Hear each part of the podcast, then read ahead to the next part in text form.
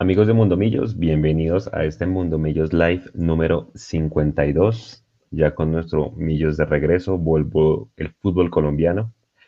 Eh, fecha 6, partido que debíamos cumplir. Empatamos, partido bastante accidentado, que ya vamos a hablar de eso. Eh, al minuto 33 detenido por lluvia. Y bueno, ya, ya es un hecho que el fútbol colombiano esté con nosotros acompañan hoy bastantes amigos de la casa, uno de ellos eh, que está después de, bastante tiempo, Andrés Hurtatis, Leandro Melo, El Mechu y Nico en la parte técnica. Bienvenidos y bueno, hablar de diferentes temas y de millonarios, que es lo que nos gusta.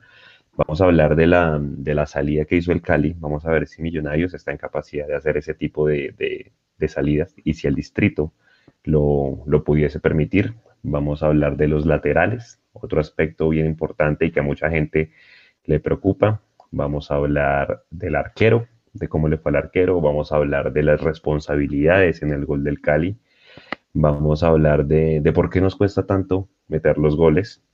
Y si el tiempo nos da, haremos una pequeña introducción de la previa frente al Once Caldas que recién hace poco acaba de anunciar a dos refuerzos, uno de ellos Dairo Moreno, quien pasó por Millonarios, John Cardona que viene de regreso del fútbol mexicano. Saludo así ahora a mis compañeros de la mesa. Arranco eh, por el primero, Andrés Hurtatis, que lo veo en la pantalla acá de primeras. Bienvenido, ¿cómo están? Juanse, buenas noches. Leo, Mechu, Nico, compañeros e internautas de Mundomillos, de verdad, qué alegría. Creo que pasaron 15, 20 días eh, desde el último live en, el que los, en el que los acompañé con Nico Viconis pero de verdad qué alegría estar acá para hablar de millonarios. Pero eso sí, usted ya tocaba en la previa, ha sido un día muy movido a nivel de noticias en el fútbol colombiano, especialmente por la llegada, por la vuelta, por el regreso de Dairo Moreno, un delantero que genera amores y odios en Millonarios por su pasado goleador, pero pues también unas cosillas adicionales extradeportivas, genera amores y odios, uno de los refuerzos estelares del fútbol colombiano, que aunque tenga 35 años, sigue rindiendo. También vuelve John Cardona, que pusieron a sonar en más de una ocasión también para Millonarios. Eh, ambos llegan en principio hasta diciembre. Hasta diciembre la liga se proyecta para terminar más o menos el 27-30 de diciembre. Em, entonces, en principio llegan al Once Caldas em, para jugar hasta final de año. También hubo la salida de Julio Comezaña. Esto cositas un poquito más allá de Millonarios, pero que también han ambientado un día futbolero. Leandro Jair Melo Cortés. Leandro, bienvenido. Eh, Leandro, mi juicio estuvo en toda la transmisión, en las cuatro horas de transmisión junto con el Mechu tuvimos el, día sábado el partido eh, y le quedaron muchas cosas para hablar que le dije, espérese a que llegue el lunes y seguimos debatiendo con los compañeros en la mesa. Leandro, antes de que arranque su saludo, ¿usted hubiera puesto el dinero que tanto se habló para, para dejar a Dairo por allá en el 2014? ¿Se acuerda que hubo el rumor de que querían hacer lo mismo de Lunar y que, la hinchada pusiera dinero para poder comprar el pase? Con las buenas noches. Eh, con las buenas noches para todos, ¿cómo les va?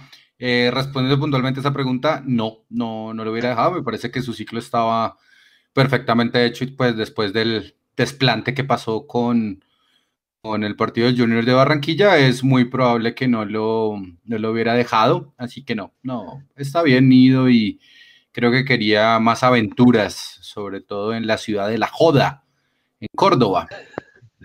Em, bueno, lo primero con lo que quiero empezar, la semana pasada em, hice una afirmación eh, que no correspondía a la realidad. Yo dije que el señor Álvaro Prieto era amigo de Gustavo Serpa. Entonces, por lo tal, y como tal con los mecanismos que tenemos nosotros los periodistas de rectificación, me permito rectificar esa información y que no es completamente procedente a la, a la realidad. El señor Álvaro Prieto no es amigo de Gustavo Serpa. Lo segundo que quiero decir, eh, también acá en Mundo Millos nosotros le abrimos espacio y a Gustavo Serpa, eh, perdón, a Gustavo Serpa no, sino a Eduardo Pimentel hablando sobre Gustavo Serpa. Y cuando nosotros hablamos con él, cuando nosotros hablamos con Eduardo Pimentel, la razón o el contexto específico por el que lo hizo Mundo Millos fue precisamente por las declaraciones que había dado Gustavo Serpa. Nosotros en ningún momento le hicimos apología a él para que llegara aquí a Millonarios. Y pues esto ya es una presunción completamente personal. Eh, en algún momento pues me gustaría verlo dirigiendo a Millonarios. Lastimosamente pues hoy conocimos de, perdón, hoy no, este fin de semana conocimos de, de boca de varios periodistas que lastimosamente él eh,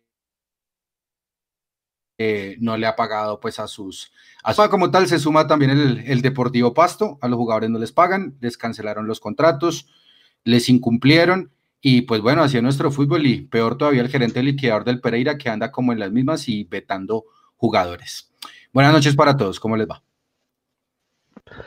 Luis Gabriel Jiménez, más conocido como el Mechu Mechu, ¿su grado plata para dejar a, a, Dairo en el 2014 o tampoco? Está en mute. mute. Perdón, perdón, perdón. Hola, ¿cómo están? Buenas noches. Pasa, pasa en Discord. Eh, para cuando la hinchada empezó a pedir a Dairo, ¿se acuerda que fue una junta directiva, una asamblea, perdón, una asamblea de socios que todo el mundo empezó en proposiciones y varios? Vamos a leer. Juan Sebastián Gómez, compren a Dairo. Andrés Hurtatis, compren a Dairo. Leandro Melo, compren a Dairo. Nico Mulano, compren a Dairo. Entonces todo el mundo estaba eh, eh, enloquecido con comprar a Dairo. Después pasó eso del, ¿cómo fue que le dijo Andrés? Las cosillas extrafutbolísticas. Sí, esos detalles, esos tinterillos extrafutbolísticos. y, y ahí todo cambió, ¿no? Todo cambió. Después, después de eso, creo que sí estoy de acuerdo con Leo. Eh, nos dejó prácticamente sembrados a las puertas de una final, de una gran final, y ya la cosa no era igual. Yo sí tengo que reconocer que Aero Moreno es un goleador nato. Aquí no voy a venir a decir, ay, no, no, Aero fue goleador, aquí fue botín de oro, después fue, se fue a otro equipo rival y también fue goleador, y ahora llega el Caldas donde también allá lo quieren mucho, y, tuvo un buen paso por talleres y, lo recuerdan bastante. Y temo que lo pongan el sábado, porque a nosotros, si, hay un equipo el que le aplica la ley, de, la, ley del ex, es a Millonarios. ¿Por qué? No sé, pero siempre nos la aplican. Buenas noches para todos. ¿Sabe qué temo yo más? Con lo mucho que quiero a los, a los, a los jóvenes de la cantera, yo temo más que, que Bertel sea marcador de izquierda, eh, de punta izquierda el, el, el, sábado, porque Dairo seguro lo van a poner de extremo y Ovelar va a ser el 9. Eso sí ya está más cantado bueno, ya tendremos espacio para hablar de eso.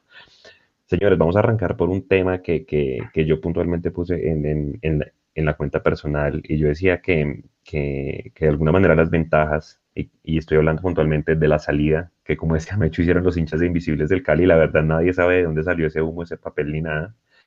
Eh, ahí estamos viendo en pantalla la foto de, de, de Moreno en la presentación con Joe Cardona, que de hecho sonó mucho el año pasado para venir aquí al equipo me parece raro que esté el pecoso Correa ahí en esa foto, perdón ahí el, el paréntesis.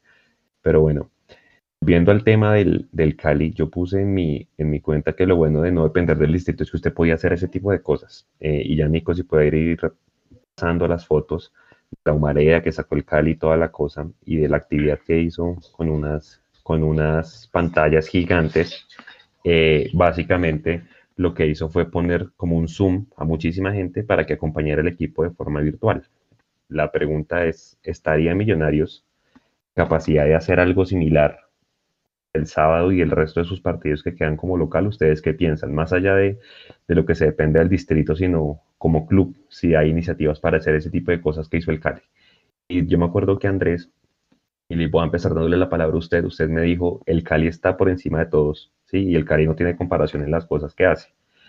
Eh, ¿Cómo lo ven? ¿Ven posible que Millonarios hiciera algo de pronto en agradecimiento a los hinchas que en la mayoría, no sabemos cuánto, pero yo asumo que la mayoría renunció al abono para dárselo a los, a los, al equipo? En, eso, en, en esos detalles también, que no son solo tema de cancha, 11 titulares, 7 suplentes, un cuerpo técnico, eh, eh, más allá de temas deportivos, me parece que el Cali eh, eh, tomó mucha ventaja, inclusive en este tiempo de, de, pandemias, de cuarentenas, tomó mucha ventaja en el tema de unión. Hinchada eh, y plantel, hinchada y jugadores. Y esos detalles se complementan o se reafirman con lo que vimos el sábado. Salidas interesantes, algo que no se presentó ni en el partido de ida ni de vuelta de la Superliga. Entonces también es para tenerlo en cuenta. Hubo, hubo eh, papelitos, hubo eh, como si el, humo de extintores, en fin, son detalles que adornan, que le dan ese atractivo adicional al regreso del fútbol colombiano con un partido de por sí muy atractivo. Cali Millonarios, el clásico añejo del fútbol colombiano. Ese adorno me pareció interesante, por protocolo deben entrar en, días distintos al, del encuentro, un día antes, dos días antes, deben dejar todo organizado, no pueden eh, ingresarse el mismo día de partido. Entonces es una buena planificación y, es un hecho para resaltar, para tener en cuenta. Esto, esto ya más allá de investigaciones, de parte periodística, es un gusto. Ojalá que em, se hiciera aquí en Bogotá, sería interesante. Yo creo que la gente pagaría creo que la gente pagaría con gusto por aparecer, por estar en una celebración también o, que aparezca su rostro allá. Son iniciativas interesantes y que se pueden copiar de forma extradeportiva. Leo, yo me acuerdo que usted decía que obviamente el fútbol sin la gente, sin los hinchas, no es lo mismo, pero de cara a esta nueva normalidad que nos toca asumir, esa iniciativa se llama, para que la gente la busque, se llama Estadio Virtual. El Cali le hizo mucha, mucha expectativa como una semana antes del partido, cuando se anunció la fecha. De hecho, de eh, hecho, una cosita, una cosita ya para que Leo siga. En la previa estuvo Guillermo Ruiz. En, en ese estadio virtual estuvo Guillermo Ruiz hablando de la historia del Deportivo Cali. No recuerdo bien si hubo invitados, pero también es una forma amena de acompañar esa previa al partido. Eso es enfocarse en esos detalles. Muy interesante y que aguanta ver, replicar, reproducir. Andrew. Eh, que si va a pasar en Bogotá, no, no hay ninguna posibilidad por el distrito por millonarios porque no lo ve, porque tanta gente no sé, el que, el que no quiera hacerla, o sea, yo no, yo no veo movimiento por ningún lado. Yo creo que ya lo, ya me hubiera enterado por el correo de las brujas y eso pasaría. Así que, Juan, se le contesto muy escuetamente, eso no va a pasar. Ese, ese es el, eso es lo que va a pasar. Si estuviéramos por una administración diferente en diferentes circunstancias, ¿Estaría el equipo o si usted estuviera en cabeza, haría algo similar o, le parece escabellado que no aporta nada porque no hay hinchas, entonces pues esto no sirve? No, lo que, lo que yo creo, Juan, es que ese tipo de cosas pues deben ser, yo creo que nosotros aquí tuvimos un live también muy amplio con, con Alejandro Pino y en ese live amplio él parecía, pues aparte de un gran periodista, también parecía una gran persona experta en mercado nos congeló. De hoy es porque el sábado, así que ya, ya me descongelé. Ya.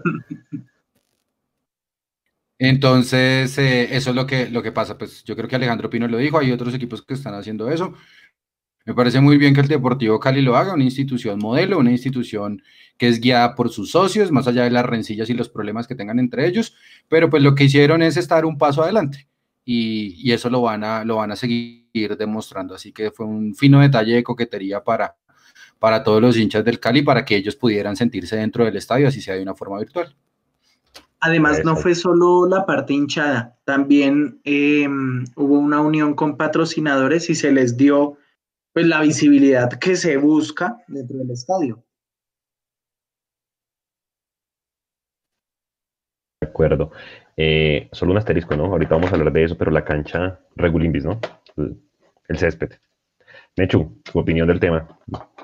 Yo tengo una pregunta para ustedes que son expertos en la, en la investigación, porque me llamó la atención un detalle. Cuando estábamos viendo el partido en la transmisión, en el segundo tiempo, no sé, minuto 80 en adelante, las pantallas de Oriental de Palmaseca que mostraban las caras de los hinchas en su estadio virtual cambiaron las caras para poner el logo de Win. Si ustedes miran el video del partido de los últimos 10 minutos en la tribuna oriental en esas pantallas, ya este es el, logo de Win más. Entonces una parte de mí pensó, ¿será que Win tiene algo que ver en esto? No sé si ustedes saben si, si tenga algo que ver la organización del canal licenciatario para poner esas pantallas o si fue que el Cali quiso poner el logo de Win porque sí. Pues en las fotos, dos que estaba pasando Nico, sale la gente al fondo. Entonces, claro, uno puede pensar, no, pues Win es el que las controla, pero pues eso ya es, no sé si hilar muy delgado, pero pero claro, se presta para muchas, para muchas cosas. ¿Qué iba a decir, Andresito? No, porque también hay, eh, no solo de Win, sino también hubo apariciones eh, de las distintas marcas en las pantallas. Y eso aparecieron a lo largo del partido. Hubo como cierta alternancia. Distinto, distinto es lo que se vio en la transmisión. En, en la celebración del gol del empate de Millonarios, que hay otra tribuna virtual ya realizada por Win, eh, en la que los hinchas se inscriben para poder aparecer y demás. Son dos cosas distintas. Y esa que usted dice sí va a estar en el Campín el sábado. Todos los equipos tienen que estar. Sí, sí, todos los equipos la hacen. Y de hecho el hincha se inscribe en la página y tiene como la posibilidad de aparecer. Bueno, ahorita decía, hablaba Leandro de lo, del gran club que es el Deportivo Cali, ¿no? Y de las cosas, ustedes mencionaban las grandes cosas que están haciendo, cómo crecieron administrativamente y la comunicación en la pandemia. Y yo me quedé con otro detalle, detallitos que llaman, detallitos de la transmisión. Ustedes saben que todos nosotros lo hacemos, y me imagino nuestros colegas también, que uno se va a las redes sociales del rival para estudiar un poco, ¿sí? Juan se lo hace para las previas, nosotros lo hacemos para mirar las alineaciones, por ejemplo, para ver, uno se mete a los perfiles del equipo rival para ver ese tipo de, cosas, ¿no? Y entonces yo entré al perfil del Cali para averiguar la alineación en la previa de la transmisión y entonces usted sabe que los equipos siempre tienen un perfil oficial del Deportivo Cali, el único club de fútbol en Colombia. Sí.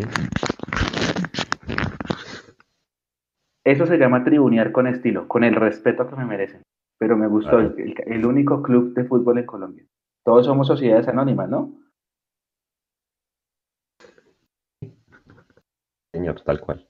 Pues son, detalles que también motivan al hincha, son detalles que le dan una, un impulso a la institución y motivan al hincha. O sea, es, es a través de esas marcas no tan activas impulsar la identidad de la hinchada hacia el equipo.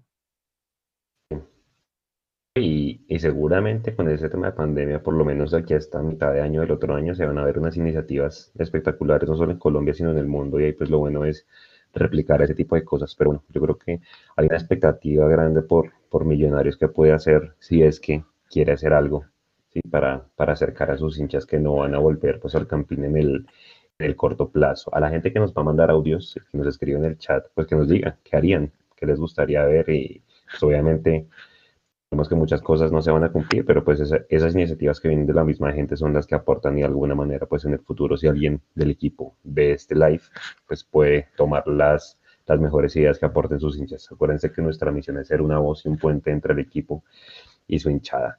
Señores, a la pelota entonces, ¿por dónde arrancamos? ¿Por dónde quieren arrancar? Jugadores, desempeño, de quién fue la culpa en el gol, hablamos de los laterales. Voy a arrancar por Leandro. ¿Por dónde arrancamos? Arrancamos por el arquero, de atrás para adelante. ¿Por qué conmigo? De atrás para adelante, el arquero. Sabemos de eso, como dicen por ahí. Me están queriendo mandar a apagar un incendio con, con gasolina, pero bueno. Em, yo, nada, no, lo único que quiero decir. Leo, yo, yo me quedé con lo que usted dijo, y es: Cristian Vargas es muy rápido la reacción, sobre todo por el con las piernas. ¿En qué, jugadas No, no, y, más allá de las jugadas puntuales, pues eh, muchos saludos a, Ricardo Márquez que, hoy es ayer u hoy estuvo muy activo en Twitter, eh, que si me caigo me levanto igual y todo ese tipo de cosas, entonces pues, pues ojalá de tipo de, de, presunciones le vaya muy bien. Eh, pues esa es la idea, ¿no? Si a Millonario le va, si a le va bien, a Millonario le va bien, eso ya es un discurso que nosotros repetimos. No, estuvo muy bien, yo creo que a la luz del top 3, pues Cristian Vargas fue uno de los mejores mejores del partido y, para eso fue que lo trajeron, para atajar. A la gente le gusta, a la gente no le gusta, que llegue, que no esté. A mí en ese momento, pues, no es que me dé igual o no me importe, sino que pues ese es el trabajo que él tiene que hacer. ¿A, qué tipo de hinchada se va a ganar? No lo sé, a mí no me cuadra, a mí no me gusta, pero si él hace su trabajo, pues repito lo mismo que dije con, con el caso de Ricardo. Si a Ricardo le va bien, a Millón le va bien. Si a Cristian Vargas le va bien, a Millonario le va bien. Si a Bonilla le va bien, a Millonario le va bien. Así que todos tranquilos. Hecho, opinión de Cristian Vargas. No, yo creo que los números hablan por sí solos. Sí, o sea, Juanse, eh, lo dijimos en la transmisión, a la matemática no le gana nada. Si, si ustedes hacen el análisis de los números y se dan cuenta que él está en el top 3, no se le puede debatir absolutamente nada. Es más, ni siquiera porque hubo gente que lo trató de, dar responsabilidad en el gol que por estar muy adelantado, no. Cristian Vargas no tiene responsabilidad alguna en el gol. Cristian Vargas sacó varias pelotas de gol y, y dejó una buena impresión, dejó una buena impresión. Hizo un buen trabajo para su debut. No, eso no tiene ningún problema. Está en el top 3 y ahí no hay nada que hacer. Situación diferente, por ejemplo, por ejemplo, tiene Iron del Valle, porque Iron del Valle en la transmisión no se notó tanto, pero en los números dicen otra cosa. ¿sí? Ustedes revisan la transmisión y Tami no nombró a Iron del Valle mucho, lo nombró en la asistencia del gol a Pereira, pero que hayan nombrado mucho, no, nombró a Godoy, nombró a Duque, nombró a Pereira, incluso nombró a Rengifo cuando entró. Iron hizo un trabajo un poquito más silencioso, pero ustedes los números de Iron y ahí está, está en el podio. Esa es una cosa que sí merece un, poquito más de atención. De acuerdo. ¿Qué dice Andresito? Yo me, quedo con un punto adicional eh, sobre el caso de Cristian Vargas. Es difícil debutar en un equipo como Millonarios. Es difícil debutar frente al Deportivo Cali como visitante y también es difícil debutar o hacer el después de una para tan prolongada, dos días de 180 días en promedio.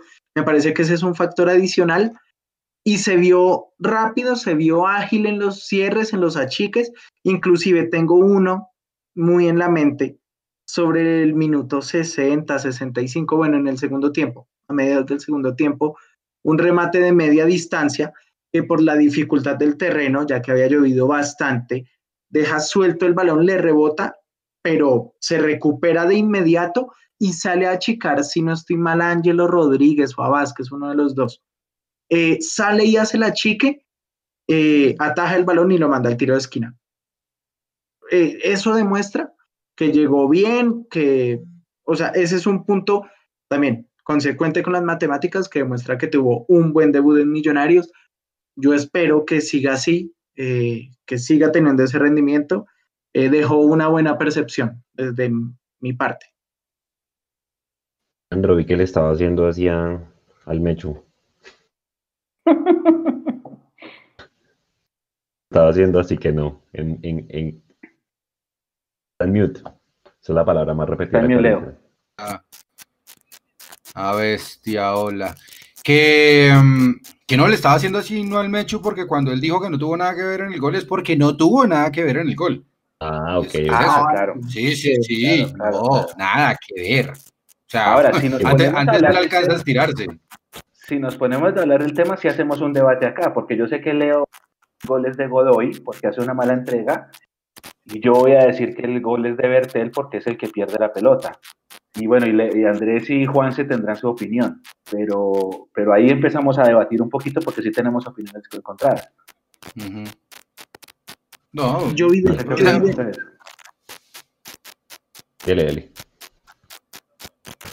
Leo.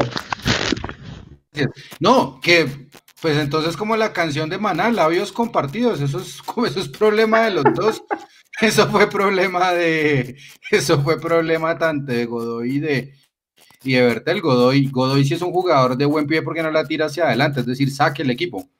Y Bertel como tal, porque te haces una de más y la pisas hacia adentro, hacia atrás incluso. Es, es, es, una responsabilidad compartida y ya. A mí me Andrés y Juan, ¿qué opinan? A mí me quedó la percepción de que Perlaza pudo haber hecho un poquito más eh, para estar atento en el rebote. Él tenía la marca de Vázquez, que es el que anota el gol para el Cali, eh, le gana la espalda, se anticipa y cuando tiene la oportunidad recibe el balón a dos kilómetros por hora y solo le queda empujarla. Me parece que podía estar un poquito más atento ahí. Ahora, es muy fácil hablar con el periódico el lunes, es muy fácil hablar eh, en un debate, a uno le pasa en un partido de barrio, pero me queda esa percepción, me queda esa sensación de que se pudo haber hecho un poco más en ese rebote. Andro. No, que no estoy, estoy en profundo desacuerdo con Andrés. me parece que lo único, sí, estoy en profundo desacuerdo con, con Andrés.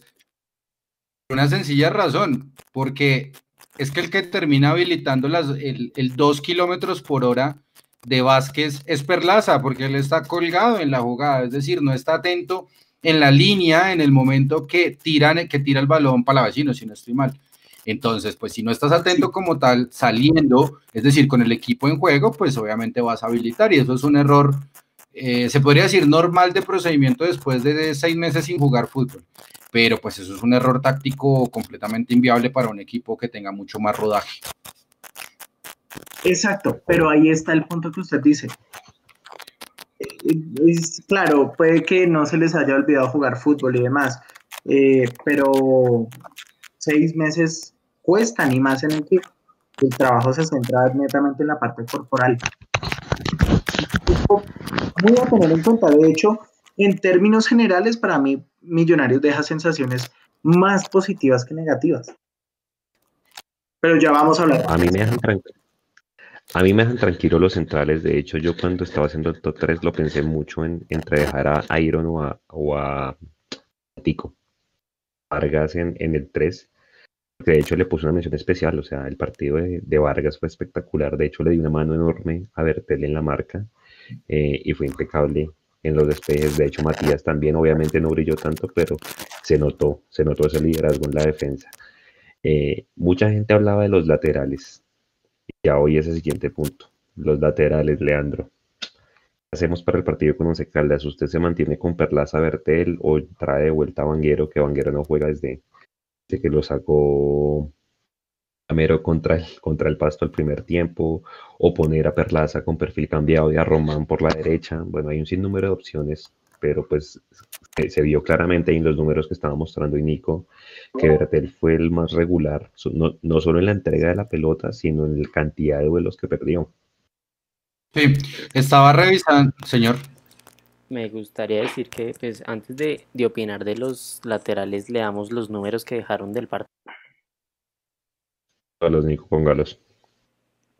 Ahí ya están en pantalla y podemos ver que Elvis Perlaza tuvo una efectividad en los pases del 83%, tuvo un total de 29 pases, 5 recuperaciones, 3 intercepciones, eh, duelos ganados, aéreos y por el piso 1, duelos perdidos 7, total de remates a puerta 0 y ocasiones generadas 0. Y Omar Bertel efectiva en los pases 68%, que es de los más bajos de todo el equipo. Total de pases 31, o sea, casi el mismo número de pases que Luis Perlaza y, y su efectividad bajó muchísimo. Eh, recuperaciones 5, intercepciones 2, duelos ganados 8, duelos perdidos 10, 0 remates a puerta y 0 ocasiones gana, eh, generadas.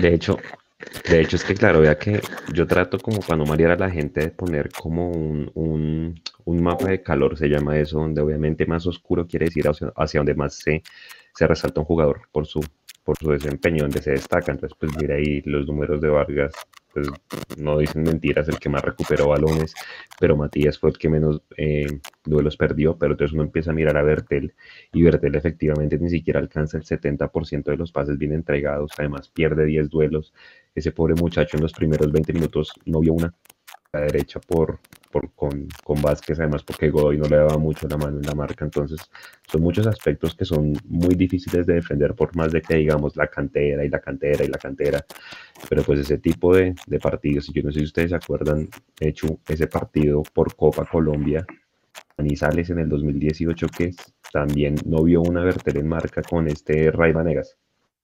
Wilker salió figura. Entonces ya van dos años y el tema de marca de Bertel pues no es, no es su fuerte. Entonces ahí la pregunta es, bueno, ¿qué hacer? Eh, ¿Mantenerlo?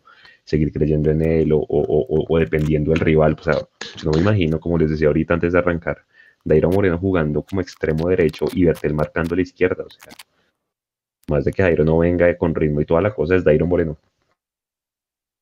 O sea, hay una evidente preocupación en Juan Sebastián Gómez Álvarez por el lateral izquierdo del partido con Once Carlos el próximo sábado. O sea, el lateral, el, el lateral izquierdo del próximo partido le toca contra el gordito Dairo Moreno, porque es que está un poquito pasadito de kilos, pero tranquilos, hombre. Ahora, em, y ya, ya que el Bencho está ahí tomando su, su tintico de cebada, eh, en la, semana pasada, la semana, la semana pasada yo dije, va Bonilla al arco, no mentiras, fue Vargas. Y en la línea defensiva, pues me equivoqué porque yo dije Vanguero va por Bertel. Pues no tanto porque pues Vanguero sea mejor que Bertel o Bertel mejor que Vanguero, sino porque yo dije, no, pero como Gamero va a poner a los jugadores nominales de las fuerzas básicas regresando? O sea, yo dije, eso es imposible, le va a dar prioridad a Vanguero. Ahora me toca no cambiar el discurso, sino darme cuenta de otra cosa. Después de que sentó a Vanguero ese día de pasto, Juanse, Andrés, Mechu, no hay ninguna posibilidad que Vanguero vuelva a ser titular de Millonarios, a menos que se lesione Bertel. O sea, es más probable que Perlaza juegue con perfil cambiado, dice usted. Mm, es otra posibilidad. Perlaza, podría, Perlaza podría con el gordito Dairo. Uy, donde nos vacune el sábado, mejor dicho, me van a pegar. ¿Qué, le dolería? es, otra es otra posibilidad y eso hay que sumarle que Román en los partidos que ha tenido ha mostrado buen nivel de juego, ha mostrado eh, una especialidad ofensiva, un interés en salir o en sacar a Millonarios jugando por ese costado, puede ser una alternativa, realmente. Puede ser, puede ser una. Eh, los centrales, ¿cómo los vieron? ¿Les gustaron los centrales? ¿Les gustó Vargas? ¿Les gustó Batías? A mí personalmente me gustó mucho la pareja de centrales. O sea, me parece que respondieron y me siento más tranquilo en la parte de atrás. De hecho, de hecho dio bastante seguridad. Em, en, el gol hacían otro detalle, que es, claro, se quedaban cuatro futbolistas rodeando eh, a Agustín Palavecino cuando realiza el remate, pero también me, era lo que hablábamos, pueden ser temas de la para, pueden ser temas eh, de estar volviendo hasta ahora, eh, el no realizar una presión tan, em, tan ajustada, una presión tan intensa. Eh, son detalles que deben ir corrigiendo y que deben ir teniendo en cuenta para los partidos venideros. Pero en general, esa pareja de centrales le ha traído y, o le trajo mucha seguridad, por lo menos en este partido Millonarios. ¿Sabe que cae en cuenta Leandro y Mecho? Que Vargas lo vamos a tener por lo menos este semestre, porque con CACAF no va a tener eliminatorias. Eso es una gran noticia. O sea, Vargas nos va a acompañar y, pues esa es una preocupación, ¿no? ¿Qué vamos a hacer cuando Vargas se vaya a la selección? Pues creo que por lo menos nos va a acompañar, a menos de que Costa Rica le por hacer amistosos, pero yo la verdad... No hay que preocuparse, Juanse. No hay que preocuparse, hay que mandar a, los pelados a la guerra y, a, ver qué tienen. Yo confío en Brainer Paz y confío en Ginas. Sí, que da mucha más experiencia la, pareja de centrales que tenemos, pero, pero pues que si se va a Vargas o un día va a venir una expulsión, una amonestación, una suspensión, una lesión, qué sé yo, con lo que hay hay que pelearla. y, yo creo que estos chicos ya merecen una oportunidad. mire, mire, mire una cosa. Caliente, de todas formas, es que ya estamos cerca de la mitad del torneo. Y Millonarios está a cinco puntos de Correcto, es que mire una cosa también importante y nosotros no tuvimos mucha solidez defensiva en los primeros ocho partidos de liga. Con respecto de Matías de los Santos a Juan Pablo Vargas, Juan Pablo tuvo 34 pases y 8 recuperaciones, mientras que Matías tuvo, a ver si estoy leyendo bien, 41 contra 4. Pero en donde Juan Pablo Vargas se hace más importante es en la cantidad de duelos ganados. Es decir, es como si Juan Pablo Vargas jugara un poquitico más adelante de Matías Matías sería el, el, penúltimo hombre y así como tal es que ellos es que ellos dos se complementan. Eso también es una cuestión de timing, es una cuestión de experiencia, es una cuestión de, de solidez, de, de, saber. De conocimiento. Sí, de conocimiento de la posición, creo yo. Es que de hecho, si usted mira y lo que hablaba, es que lo que hablaba Leandro es, es eso. O sea, si hubo alguien y por eso se ve tanto en los, en, los duelos. ¿Qué pasa? Señor Landro. Lo escuchamos. No lo vimos. No, yo lo que iba a resaltar es que está en la B del internet, está en la B del internet. Está, en el mismo internet, carachito. eh, que le iba a decir, eh, si, si, hay algo por lo cual Vargas se ve tanto en los duelos, o sea, se resalta tanto es porque el tipo fue el que marcó a Ángelo Rodríguez, o sea, ese man no vio una sola. Aparte del remate que le sacó Vargas, no vio una sola. Y voy a la siguiente. Hay, dos puntos. Porque Ángelo venía bien físicamente, o sea, venía corriendo, venía desplazándose, haciendo diagonales. No era fácil ese reto porque no es el Ángelo que se vio en los primeros partidos del 2020, donde se le veía un poco fuera de ritmo, fuera de físico. salió bien de los retos, cumplió y, logró destacarse en, ese reto individual frente a Angelo. Es que cuando sacan a, cuando sacan a, Angelo hay una toma eh, del tipo sentándose en el banco de suplentes pegándole de la rabia a una silla frente porque se sabe que no tuvo una buena noche. Y no, y porque, dos, minutos, y porque dos minutos antes había votado una opción de gol que él mismo comentó después en rueda de prensa. Entonces, eh, yo me quedé del Cali con dos, dos rápidas. La primera para la vecino es eh, amo y señor de su, de su gestación. Y la segunda, el goleador era él, el, delantero punta, y los dos fueron neutralizados. cuando, cuando el Cali nos atacó fue cuando uno de los dos estuvo eh, desmarcado o algo así. Mm, de, Leo decía una cosa ahorita que era que, que antes de la para, nuestra defensa flaqueó mucho. Pero recuerden que la defensa no son solamente los dos centrales, ¿no? Son los centrales, los laterales y los recuperadores. Y, acuérdense cómo, cómo, se partía el equipo de Feo en ese primer semestre. Bueno, eh, perdón, en ese pre-COVID. Pre-COVID. Tiene razón. Vamos, si quieren, entonces a la, a la siguiente línea de volantes. La pregunta rápida para respuesta corta es, ¿se cumplió la tarea? Creo que Mecho ya la respondió. ¿Se cumplió la tarea marcando a Agustín Palavecino? Qué crack, ¿no? Tipo que marca diferencia cuando coge el balón. Es un jugadorazo. Es un, es un futbolista con una visión impresionante de juego. Hay que destacarlo. Finalmente juegan dos equipos y lo de Palavecino es una locura. A ver, Leandro, a ver si ya el Inter devolvió. Volvió. Bueno, mientras se le arregla ahí, Mechu, para la vecino. ¿Se cumplió la tarea? Espéreme, espéreme.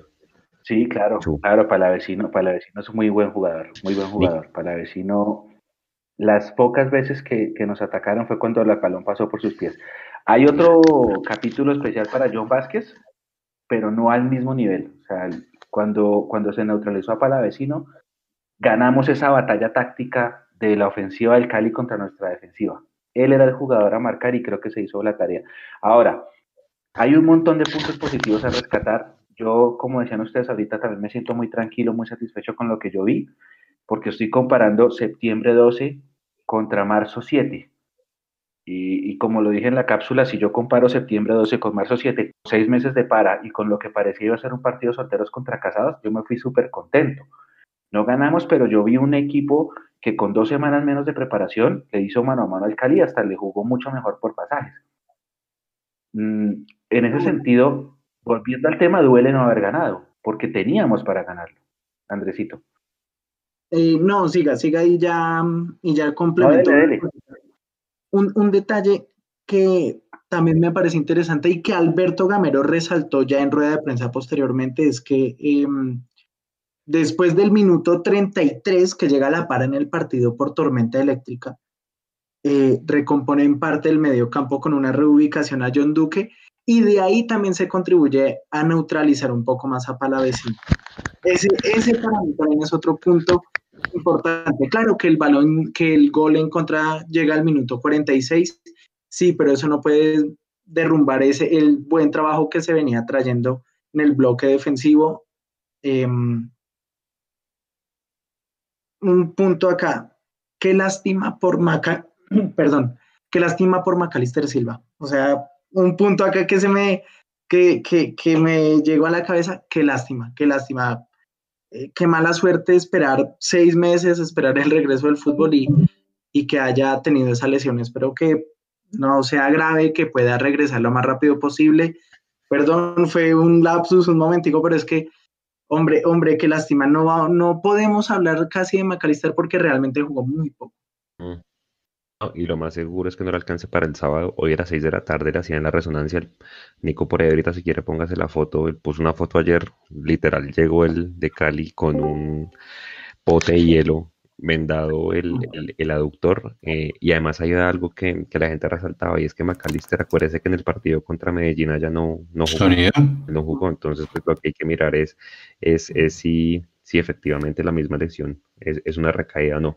Hay un detalle que en el chat de YouTube, ahorita vamos a saludar a la gente en YouTube y en Facebook, resalta María Paula Rodríguez y ella dice que, no se puede considerar que cumplieron la tarea porque el gol del Cali fue porque lo dejaron patear y hay, y, hay, y hay un análisis ahí que hay que hacer y es, efectivamente, al tipo lo marcaron muy bien.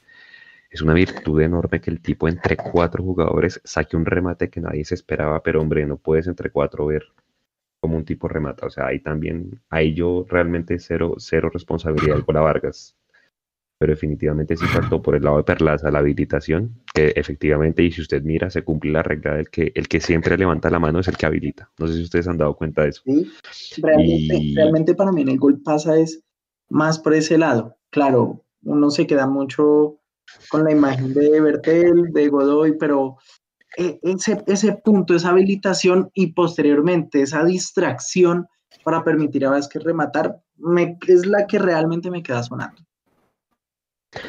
Leandro, ya Señor, no sé, dígame usted, ¿estoy de vuelta? Sí, señor. Señor, perfecto. Parezco el gran hermano.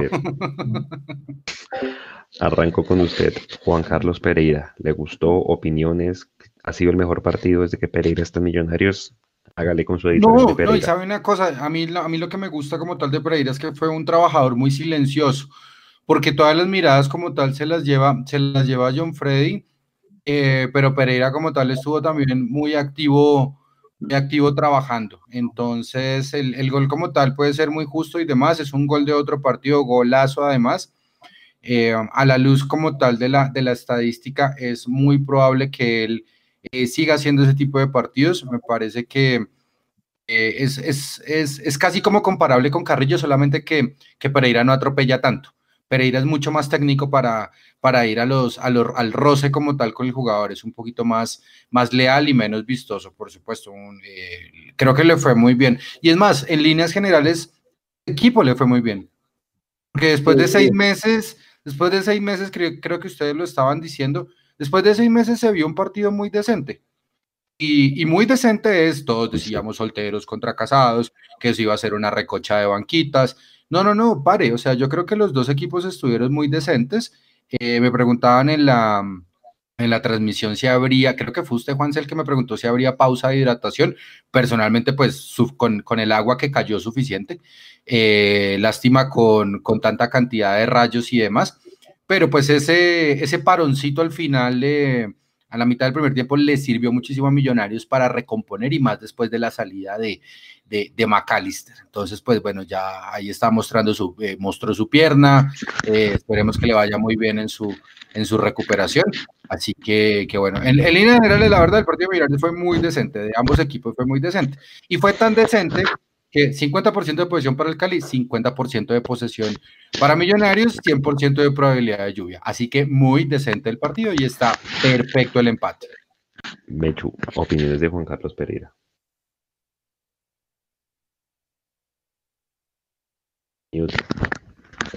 Leo dice que el empate es justo. Desbocado en un análisis. Leo, no, no, digo que Leo dice, dice que el empate es justo. Yo eh, inclinando a que debimos ganarlo nosotros.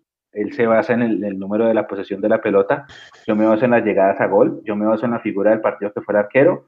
Aquí cada uno opina diferente. Ustedes también, quiero quisiera que Andrés, con el, porque con Andrés no hemos hablado del partido, nos dé su opinión de, si es merecido el empate o no. Eh, me preocupa, yo no sé si, si, si este tema de la, de la para larga y todo lo que pasó para volver genere muchas lesiones a futuro. Es decir, aquí fue McAllister. Ayer, ayer en Paso Tolima no hubo lesionado, ¿cierto? No. Ayer no. Bueno, viene la, fecha larga el sábado y no sé si esa para larga de pronto genera, porque en Europa creo que sí pasó que, cuando volvió recién el fútbol, muchos jugadores se lesionaron. En Alemania. De pronto por ahí, de pronto por ahí lo, lo, lo, puedo estar viendo. Hubo un tema eh, hay, un tema que ese análisis lo dará. Eh, principalmente el tiempo que pase, pero ya se habían hecho como algunas conclusiones primarias. A diferencia de las ligas en Europa, eh, pues en el fútbol colombiano los futbolistas entrenaron individualmente como 45 días y tuvieron semana y media, dos semanas o en lo que han tenido, porque también hay que sumar esta semana de entrenamiento colectivo.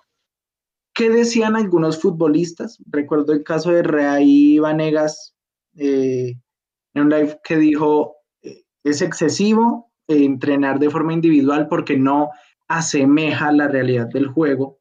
O sea, no es lo mismo dar un pase a un compañero que a un banco que devuelve el balón, todo ese tipo de cosas puede dar paso a lesiones musculares vamos a ver realmente, o sea, acá hubo un tiempo mayor de preparación, pero ese tiempo se enfocó principalmente en un entrenamiento individual que no refleja unas condiciones ideales de juego.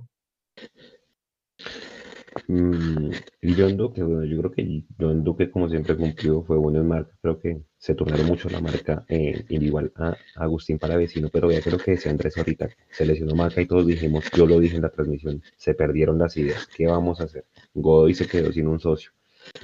Cuando Vega entra y se para como ese 5-5 casi en la mitad de los centrales, le da una libertad enorme para que Pereira salga, ¿no, Leandro? Sí, totalmente de acuerdo. ¿Cómo les, ¿cómo les pareció Vega? Me, me echo Andrés. Vega es el polivalente de Millonarios, es el jugador que, que a Marcelo Bielsa le encantaría tener en el Leeds, porque le gusta hacer de todo, o sea, puede ser un volante de armado, puede ser un 8, puede ser un lateral, es un jugador bastante amplio con, con mucho repertorio y que sabe jugar en varias posiciones, por supuesto, es, es, es, un, es un muchacho muy valioso para el, el entrenador exageradamente táctico y que necesita recambio. Vega, Vega entró, Vega entró como, como por McAllister, pues por la urgencia, y cuando él entró, él empezó acompañando a Duque en el, en el 2 de la mitad. Pero hubo momentos del partido en el que él pasó a ser uno más del 3 de más adelante, y Pereira y cambiaba y se devolvía. Lo que decía Leo, hace dos años Steven Vega era lateral derecho capitán de la selección sub-20 entonces, eh, hace referencia a la polivalencia que decía Leandro. Vega es un jugador muy completo, muy completo. Vamos, con paciencia, yo creo que se Como nosotros, está en todos lados. Hay que verlo más. Vamos todavía. Le puede afectar un poco la altura en oficios defensivos. Eh, de hecho, él, no recuerdo si él em, empieza o debuta siendo central o lateral, Mechu, creo que era central central. En, la selección era central. En la Copa Colombia del 2016 era, era, era central. Y luego fue lateral. Y, en, y su mejor época de todas, todas fue con Israel, de lateral derecho. Y ahí se, se rompe los ligamentos. Que luego llega la lesión y ha sido no solo el proceso de recuperación, también estuvo en Valledupar, en fin. Ajá, ahí es donde lo ponen de volante. En Valledupar es que lo ponen de volante. En Millonarios siempre fue defensa, lateral o central. Exactamente. Leandro, usted y, y, también me quedo, y, y, también me quedo porque, a ver, uno revisa ahí, ah, claro, Vega entró en reemplazo de McAllister, pero posteriormente fue sustituido, eh, de pronto un partido regular, un partido flojo, no. En eso le rescato mucho la habilidad a Alberto Gamero y al cuerpo técnico para leer el partido he hablado con mucha gente, me dice que no le gustó el partido de Rengifo.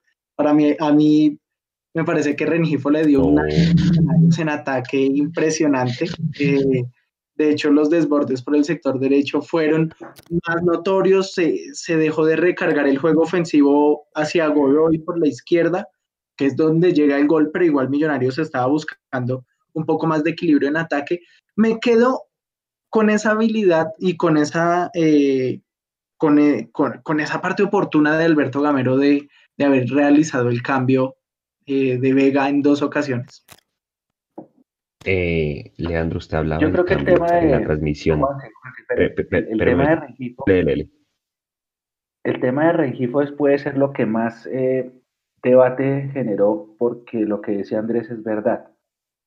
Muchas personas lo vieron como un buen partido y otras en las que yo me incluyo sin atacar porque son solo opiniones, yo lo vi sobre revolucionado y buscando faltas.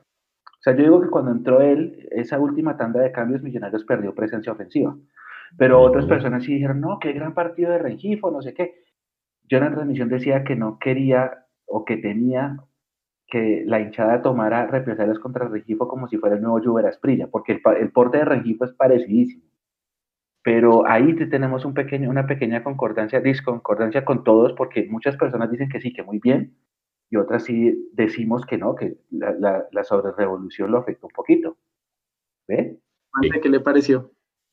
A mí me encantó porque ese tipo de jugadores que encaran, que van para adelante, entró claramente revolucionado, nervioso, pero la opción, la última opción clara que tuvimos, que fue la del caballo Márquez, toda la generó generó Rengifo. Me voy a volver un momento porque yo me acuerdo que Leandro decía algo muy cierto y es que no le pareció el cambio, de por qué volver a sacar a Vega y meter a Rengifo, que, de pronto se perdió un cambio. Sí, sí, yo creo que eso era justamente lo que iba a discutir de, de mi querido amigo Andrés, serie van dos en la que no estamos de acuerdo en la noche de hoy.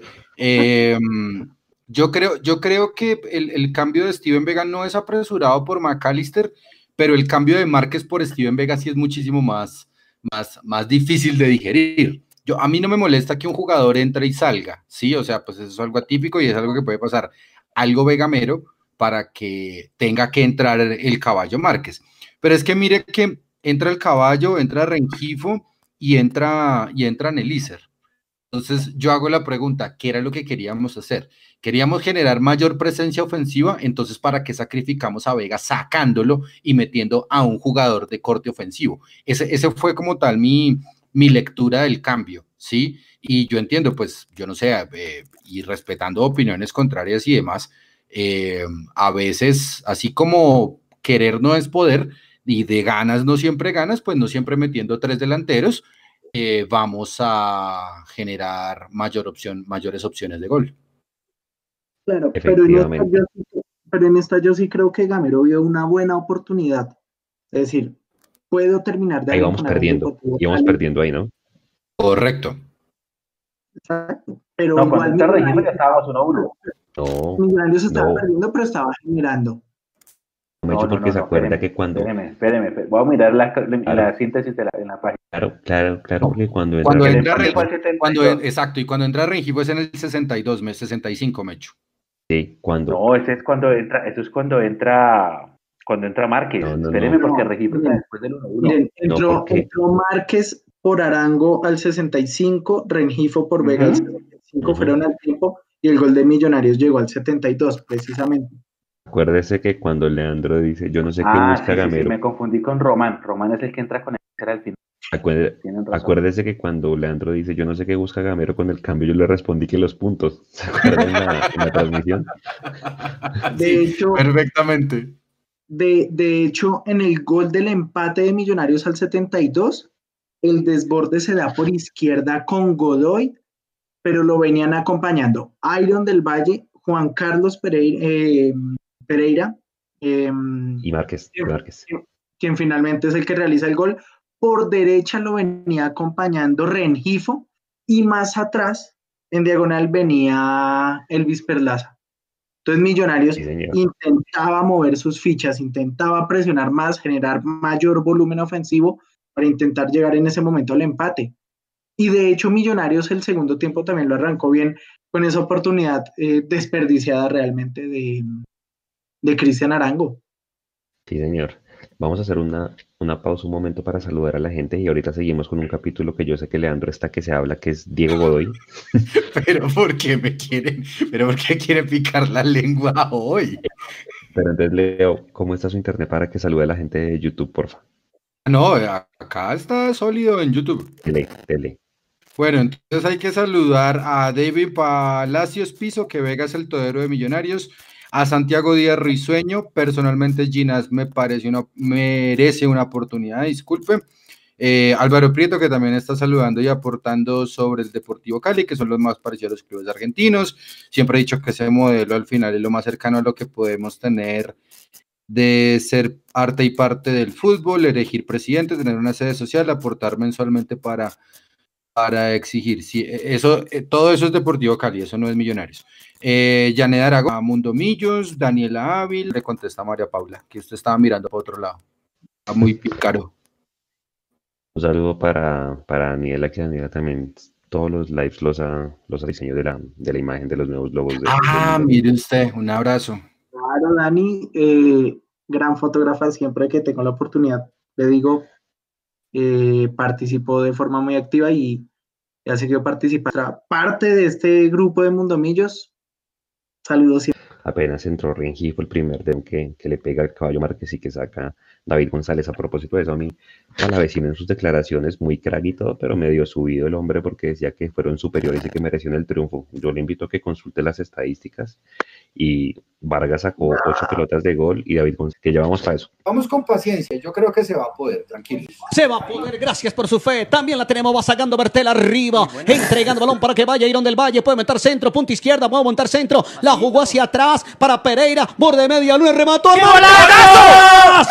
golazo! ¡Qué golazo! ¡Gol!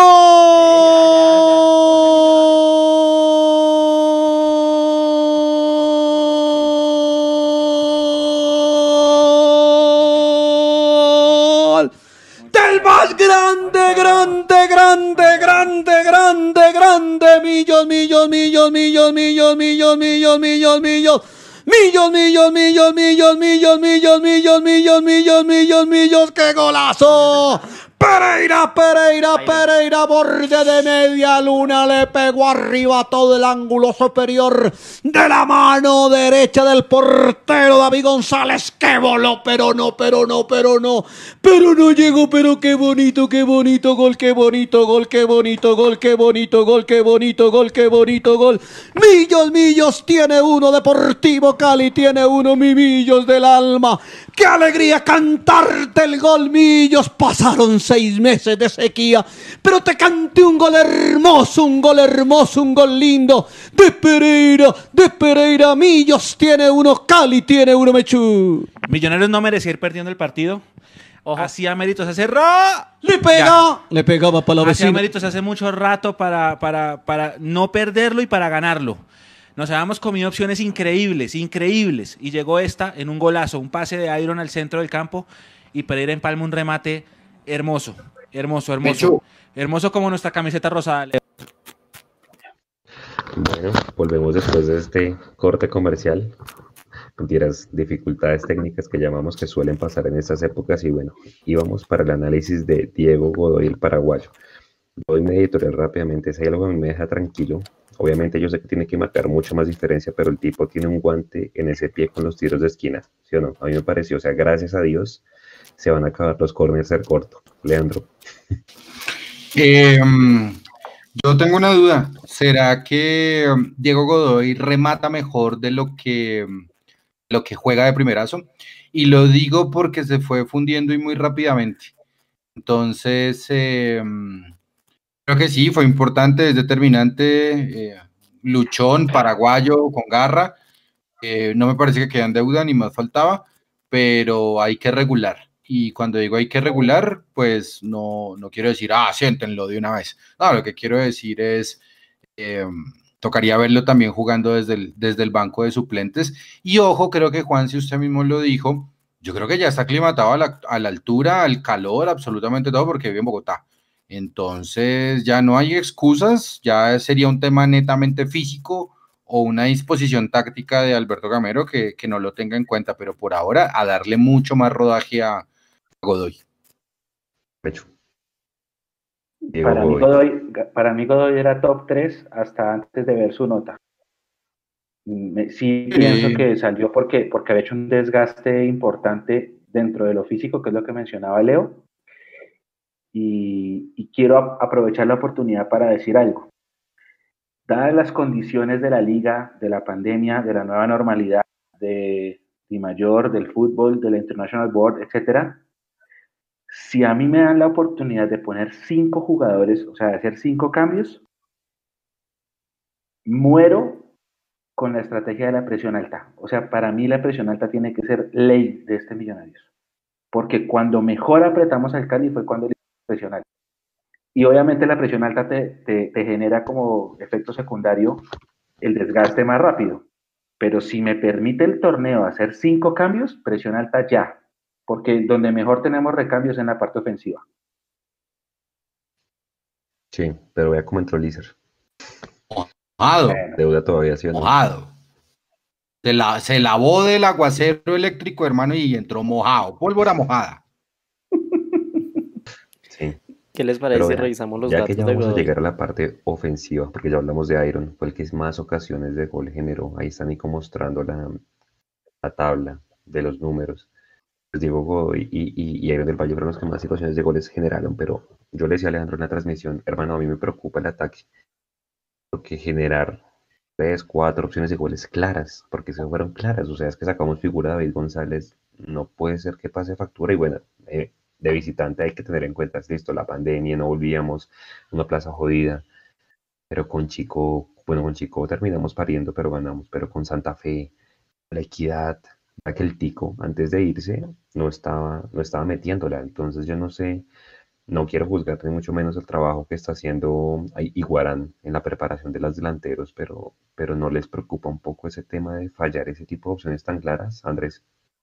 Es que de hecho el punto em, que hablábamos, que, habl- que hablábamos cuando empezamos a retratar el partido, eh, en el colectivo, Millonarios, a nivel defensivo, por supuesto, siempre va a haber como lunares, detalles por el reacondicionamiento, eh, por la reactivación del fútbol colombiano, pero deja buenas sensaciones en defensa. En ataque es donde preocupa un poco más el tema. De hecho, antes del gol de Pana, eh, del Deportivo Cali, el remate el gol de eh, Millonarios se pierde una oportunidad clara con Diego Godoy, que es un balón filtrado desde el sector derecho, preciso realmente. O sea, creo que fue Iron el que hizo el pase. Y, y Godoy se barrió para intentar meterla, pero no logró conectar. Inmediatamente se produce el gol del Cali. Esa falta de aprovechar las oportunidades es la que le cuesta y le ha costado puntos importantes a Millonarios. Y volvemos a lo mismo. El camino es largo, pero ya vamos en la mitad del torneo para ir eh, refrescando la memoria. Vamos ya casi en la mitad del torneo. Se, eh, se perdieron oportunidades importantes. Cristian Arango y el remate que David González saca entre el hombro y el rostro también. Esa me pareció impresionante, imperdonable, estando en 5,50. En eso sí queda debiendo eh, el sector ofensivo de Millonarios. Tranquilo con la Sí, ofensiva. No, no, estamos de acuerdo, estamos de acuerdo. Eh, lo que usted plantea sí es cierto. Estamos despilfarrando cualquier cantidad de opciones de gol. Digamos que, digamos que lo que pasó el sábado se, voy a usar la palabra, eh, se puede sustentar en el hecho de es el primer partido, estábamos tiesos, la pandemia, bueno, todo lo que ya sabemos. Obviamente de aquí en adelante hay un trecho largo en donde no podemos seguir cometiendo esa clase de errores. El propio Gamero lo dice, que, que él veía muchos errores ofensivos en donde por no hacer los goles nos fracturaban. Y el primer gol del Cali es así, es que usted acuérdese, el de 30 segundos antes del gol del Cali se pierde Godoy mano a mano el pase de la Lo de muerte Andrés, frente lo al que dijo arco. Andrés. Y, y después, bueno, ¿cuánto nos costó llegar al, al gol? Que en una parte de la transmisión yo les decía a ustedes, esta vaina ya no es normal. O sea, estamos, nos está- este tipo nos está sacando de todo. O sea, el tipo se paraba, abría los brazos así y le pegaba el pecho y la sacaba. Y, pero bueno, es algo a mejorar, sí, claro. Claro, hay que, hay que ponerle una lupa importante a eso, porque no se puede seguir dando esa ventaja. Yo, yo, te- yo tengo una reflexión adicional. Eh, Millonarios empató 1-1 con el Cali, siendo para mí superior. Eh, el, porque es el Cali, el equipo que, el único equipo grande que nos gana en la estadística, en la historia, y, y como dicen ellos, el único club del país, y bueno, el Cali, nuestro rival añejo de toda la vida. Pero si este empate se da en Tunja contra Chico, yo si hubiera puesto una voz de, oiga, perdimos dos puntos, el colmo, no sé qué. También eso, eso influye, ¿no? Ahora viene un Once Caldas que, que sobre el papel es inferior, aunque con esta contratación de Dairo da un golpe sobre la mesa. Pero tenemos que partir de la premisa de que en Bogotá no se puede perder medio punto. Y acuérdense, hay, hay dos momentos. El, haga de cuenta para, para ponerlo en términos más nuestros. Hay una reclasificación en la que vamos de 16, ¿cierto? Subimos una casilla. Vamos de 16. ¿A cuánto estamos del octavo? Vamos a 6 puntos del octavo. 5 puntos. 5, 5, 5 puntos, perdón. Ok, listo. Entonces, en la reclasificación, para que se entienda un poquito, estamos de 16 a Pero el, haga de cuenta que este fin de semana empieza la eh, Liga Águila de la nueva normalidad. Se juegan 36 puntos. Y en esos 36 puntos la consigna que sí tiene razón el profe y yo estoy de acuerdo, hay que ir a ser primeros de porque si usted es primero de esa, de esa de 36 puntos, de esa mini liga, usted alcanza a, meterse entre los ocho en esa reclasificación en la que vamos de 16. ¿Sí? Entonces hay que apuntarles a eso, porque sí, la gente va a ver, el Tolima va de primero y dio un golpe de autoridad en Pasto ayer, porque no cualquiera gana en Pasto ayer. A todas estas, bonito el estadio de Pasto, les quedó muy chévere. Jugó Em, muy bien el Tolima. Jugó, es Hernán Torres, a quien le tenemos aquí un cariño gigante en esta mesa de trabajo. Pero, pero, pero entonces el Tolima viene con ventaja, claro, puede, puede flaquear en estas 12 fechas, igual le alcanzaría para meterse, pero nosotros, nosotros tenemos que jugarnos la vida en 12 partidos. Y a eso hay que apuntar. 80% rendimiento. Hagan de cuenta que empieza un torneo nuevo. ¿Cuánto, cuánto Juanse? 80%. 80, imagínense. De rendimiento. Imagínense. Y a eso hay que apuntarle. Y, y, para lograr ese 80%, si tienes una oportunidad, la metes. La metes. Eso sí, digamos que ya pasó, ya pasó, el, volvió el fútbol, volvió el fútbol y todas esas cosas. No, el fin de semana ya tenemos bagaje y, ahí sí hay que ir por los puntos. Traigan el que traigan, pero ya es, es momento de, de, de, empezar a facturar. Y un punto sí. que me parece interesante para tenerlo en cuenta, que tal vez si uno lo ve en caliente no importe mucho, pero con el pasar de las fechas, especialmente estos primeros partidos que vienen para Millonarios, es importante y puede ser una ventaja que Millonarios haya tenido un partido antes de empezar esta nueva liga. Claro, los equipos van a llegar con dos, semanas de entrenamiento colectivo, pero Millonarios ya ha vivido una situación real de juego. Millonarios ya tuvo competencia, Millonarios ya sabe cómo es eh, o recuerda o recuerdan los jugadores cómo es eh, esas conexiones con el otro, las asociaciones, los desplazamientos que tienen. Algo y también a conocer el fútbol del rival, algo que no se conoce en un entrenamiento colectivo por más eh, exacto que se quiera eh, practicar. Para mí va a ser un punto a tener en cuenta, puede ser un punto importante con la reanudación total del fútbol colombiano con las fechas venideras. Vamos 2-1 con Andresito Hurtatis. Dos que no estoy en, dos que no estoy en, en, contra, en contra y en esta sí le doy completamente la derecha. Usted puede entrenar todo lo que quiera, usted puede entrenar vía Zoom, usted puede entrenar en la, en la cancha de Excoli, usted puede entrenar en el campín, pero si usted no tiene competencia, usted es, perdón, lo voy a decir así, usted es inservible para el alto rendimiento, porque en el fútbol lo que vale, que es tener competencia. Así que ya tenemos una semanita adicional y un partido adicional que nos sirvió de, termómetro con un punto ganado, que eso me parece importante, uno de 39 de los que tienen objetivo gamero, para que nosotros podamos llegar de mejor forma a, jugar contra Once Caldas. Y toca comprarle a Juanse un pitbull para la zona izquierda. No va a poder dormir hasta el sábado. Andro, su opinión del ataque no nos dijo la no, cantidad de goles fallados. No, yo, yo, creo, yo creo que eso, eh, yo, yo aquí lo he dicho varias veces y lo voy a volver a repetir. A mí me gustaría que existiera como un poquito más del uso de claridad sobre el trabajo que hace Arnoldo Iguarán con la definición de, con el trabajo de definición de los delanteros. Y no tanto porque Arnoldo me caiga muy mal, ni más faltaba. Es una gran persona, lo respeto, ídolo de millonarios y he compartido varios eh, eventos como tal con él y hemos hablado muy claramente. Pero pues sí a veces parece como que queda en deuda el sentimiento de saber no, no cómo trabajan los delanteros, sino qué hacen en opciones manifiestas de gol. Y le voy a dar la derecha esta vez. Es el primer partido de competencia y me parece completamente normal que los delanteros no la metan, pero que sí se vea mejor eh, calidad de entrenamiento en las definiciones de los muchachos, empezando por la cabeza del caballo. Uy, qué man tan cansón, oiga. Cállenme, por favor. Pero espere, voy a hacer una pregunta, voy a hacer una pregunta a, a los, los cuatro, tres. Bueno, si Nico quiere opinar también. Estaría, una pregunta de sí o no, solo sí o no. ¿Estaría correcto decir que por haber tenido estos 10 minutos de competencia contra el Cali, nosotros llegamos con ventaja sobre el Once Caldas? A, sí, B, no. No hay C. No. Juanse, no. Andrés, No, Leo, Sí, sí, señor. Yo también digo que sí. Claro. Sí.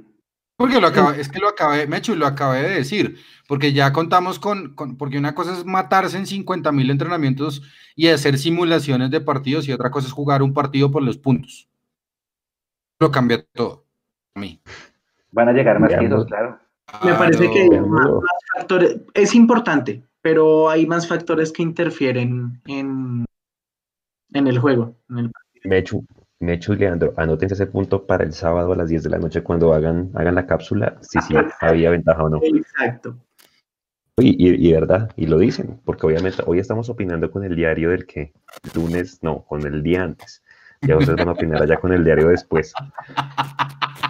Entonces, sí, pues eh, es bueno contrastar esos puntos de vista, a ver si sí, efectivamente o no. Eh, a, mí, me parece que no, sobre todo porque ahorita que veamos el Once Caldas, el Once Caldas es un equipo que también ha empatado un resto. El Once Caldas, al igual que el Cali, eh, tiene 12 puntos. el Once Caldas es el octavo, pero bueno, antes de pasar al rival, para acabar ya con el tema del análisis del equipo, Ricardo el Caballo Márquez. Andrés, Hay que esperar. O sea, es un jugador de proyección. O sea, es un futbolista de proyección. De pronto vamos a verle mu- muchas veces como pasarle la mala cabeza, pero también eso va en un jugador temperamental, eso también lo va a enseñar eh, el rodaje, la cantidad de partidos, el crecimiento también. Me quedan buenas sensaciones, ¿sabe? También, igual que con Rengifo, le contribuyó a renovar el ataque en el segundo tiempo de Millonarios. Me quedan buenas sensaciones el tema de la expulsión justa o no, en fin, e- ese es un punto gris, ese es un punto en contra, em, pero, pero quiero ver la evolución del caballo Márquez en Millonarios, puede ser un jugador muy interesante. Una última cosa que se me, que se me olvidaba de agregar, que se me olvidaba agre- agregar sobre el último tema de si el rodaje y todo esto es determinante. O sea, no cuenta, lo que les digo, es importante para mí. ¿Por qué? Por esos puntos eh, adicionales. Ver de qué forma se, trabajar la, se va a trabajar la banda izquierda, el acompañamiento eh, que pueda hacer Juan Pablo Vargas con Bertel para ayudar a corregir eh, los errores que haya por ese sector, cerrar mejor la banda. Me parece que ese es el punto que da la competencia y que puede ser importante. Más que la competencia como tal, esas conclusiones que van quedando. El caballo, el pony. Yo no me acuerdo quién fue, si fue Pache o fue Orlando Asensio que dijo, no me, no me convence mucho, es muy sobre revolucionado, o si Pache fue una combinación de los dos, eh, que también que le habían visto cosas importantes, pero que cuando fue a selección se, se- como que se les bajó la nota porque empezó a titular y terminó suplente, y cuando llegó la tarjeta roja, animé ese live y esa pregunta y esa charla en que ellos dicen eso, entonces yo estaba un poquito caliente, sí, no lo voy a negar, estaba caliente porque no puedes hacer eso. Por más de que haya sido el minuto 90 más 2, no puedes hacer eso. Pero después esta mañana, cuando estábamos haciendo la nota de los últimos jugadores expulsados en el debut, me acordé de Watson. Eh, entonces me cambié un poco y dije, bueno, Watson hizo esa irresponsabilidad eh, y fue campeón. Fue campeón e Y hizo goles importantes en dos torneos al- en simultáneo. Y después el Watson, otro año también. Santa Fe, ¿cierto? Sí, O- sí, sí. Es que, es que además Watson antes de que lo echen hace gol. Hace, hace gol a los 12 minutos y lo echan a los 7 del tiempo.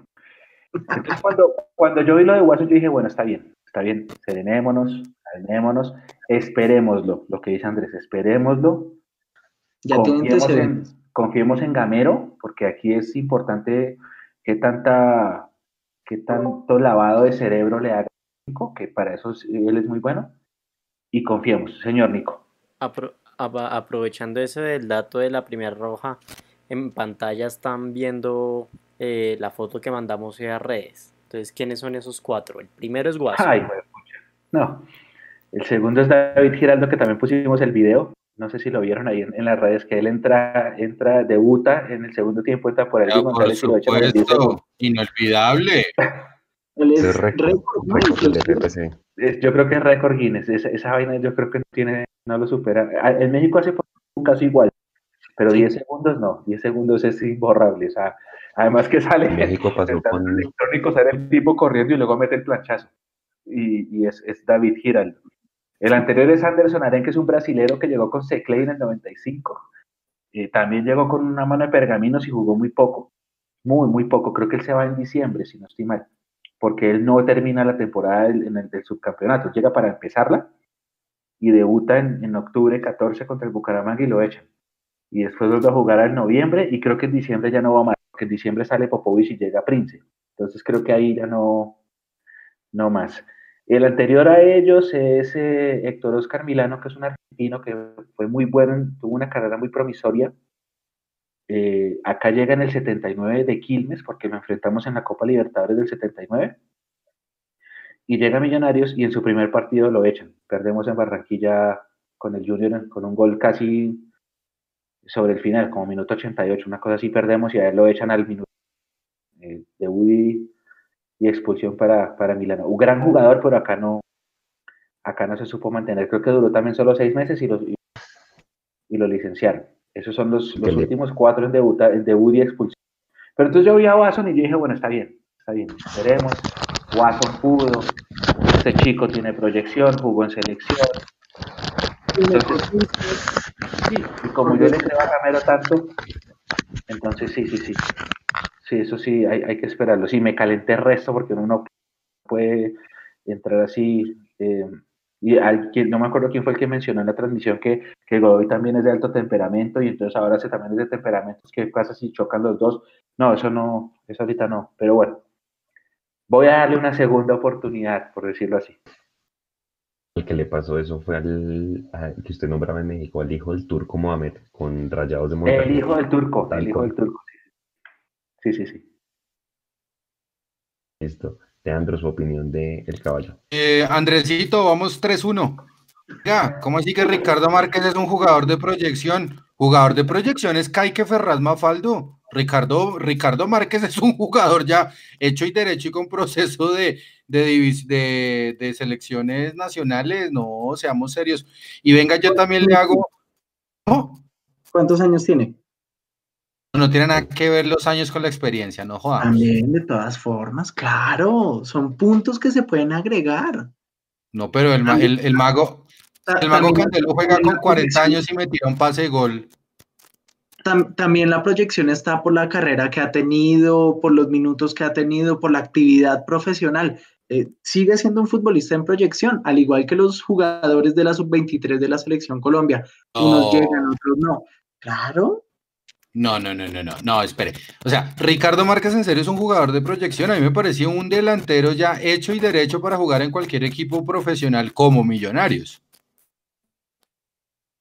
igual, puede llegar, puede venir, puede jugar, pero hasta el momento sigue siendo de proyección. Bueno, 3-1 y tarjeta amarilla. Y, y con Mechu a 1-0. ¿En serio usted se cal- en serio usted se cal- no, o sea, se calentó con Márquez, está bien, pero todo bien con Watson? Lo que pasa es que Watson ya es un jugador hecho y derecho, estaba jugando un clásico, mete un gol y tiene derecho a, hacer- a hacerse expulsar.